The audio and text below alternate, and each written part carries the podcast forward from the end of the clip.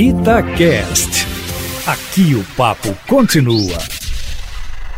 Foram mais de oito horas de depoimento o que o ministro da Saúde, Marcelo Queiroga, deu ontem na CPI da pandemia, mas mesmo assim ele não parece ter sido convincente para boa parte dos senadores, a não ser quando disse, ao contrário da oitiva anterior, no dia 6 de maio, que de fato a cloroquina não tem eficácia comprovada para ser dada aos pacientes portadores do coronavírus, mas ainda assim tentou justificar que esse assunto ainda está em estudo. De qualquer forma, Queiroga foi mais assertivo do que da vez anterior e chegou a bater boca com o senador Otto Alencar, da Bahia, que é médico, que insistia na ineficácia da cloroquina. Marcelo Queiroga voltou a blindar o presidente Jair Bolsonaro, evitando entrar em polêmicas envolvendo o presidente, nem mesmo para defender o uso de máscara, o que seria o mínimo que poderia ter feito, até porque prestou-se depoimento com o uso da máscara, da mesma forma que não quis comentar as aglomerações promovidas por Jair Bolsonaro, mas ficou mal quando disse que a infectologista Luana Araújo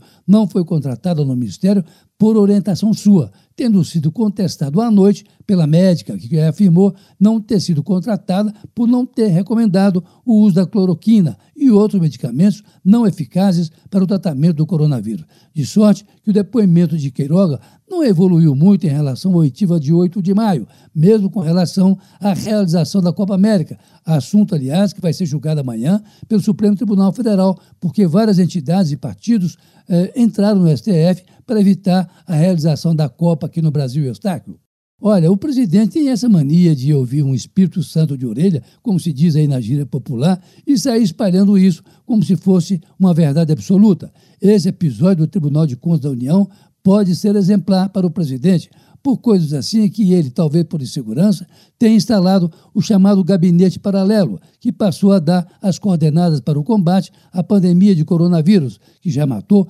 mais de 470 mil brasileiros e atingiu a marca de 17 milhões de infectados, muitos com graves sequelas, de forma que o Tribunal de Contas abriu um inquérito para apurar quem vazou a informação para o presidente. Já teria até identificado o autor, um servidor como tido da direita e que acabou fazendo com que o presidente se desculpasse ontem à noite, mas ainda assim duvidando do número de mortos pelo Covid-19, já beirando aí a casa dos quase 500 mil, enquanto o Supremo Tribunal Federal julga amanhã o pedido dos governadores para não ser obrigado a depor na CPI sob juramento, aumentando a dúvida do presidente sobre possível desvio de dinheiro público no combate ao coronavírus. Por fim, en passant, o presidente Supremo esteve com Bolsonaro ontem à noite para pedir que ele só anuncie o nome do substituto do ministro Marco Aurélio, que se aposenta em julho, após o afastamento dele do cargo, para não criar constrangimentos, como foi no caso da nomeação de Nuno Marques para o lugar de Celso de Mello.